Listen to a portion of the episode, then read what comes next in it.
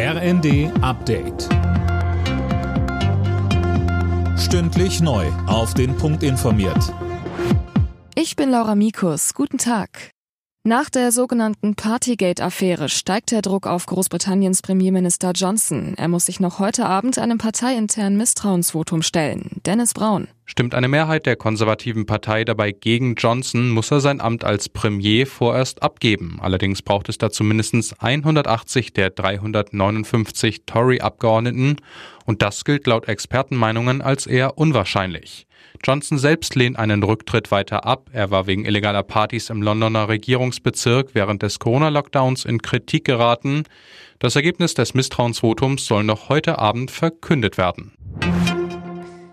Der ukrainische Präsident Zelensky hat das umkämpfte Gebiet im Osten seines Landes, den Donbass, besucht. An der Frontlinie sprach er mit Soldaten und dankte ihnen für ihren Einsatz, heißt es aus dem ukrainischen Präsidialamt.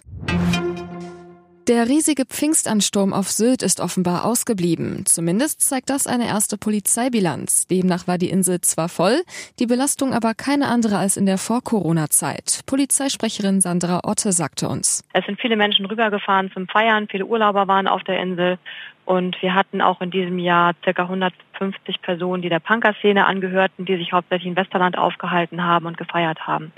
Und die natürlich ein bisschen aufgefallen sind, allein schon deshalb, weil sie eine andere Art und Weise haben zu feiern wie die meisten Sylt-Urlauber. Aber im Großen und Ganzen war es für uns aber ein ruhiges Wochenende. Die Bundesregierung will Dutzenden russischen Dissidenten einen Daueraufenthalt in Deutschland ermöglichen. Das berichtet der Spiegel unter Berufung auf Regierungskreise. Es handelt sich demnach um rund 70 kremlkritische Journalisten, die nach dem Angriff Russlands auf die Ukraine mit einem Kurzzeitvisum nach Deutschland gekommen waren. Alle Nachrichten auf rnd.de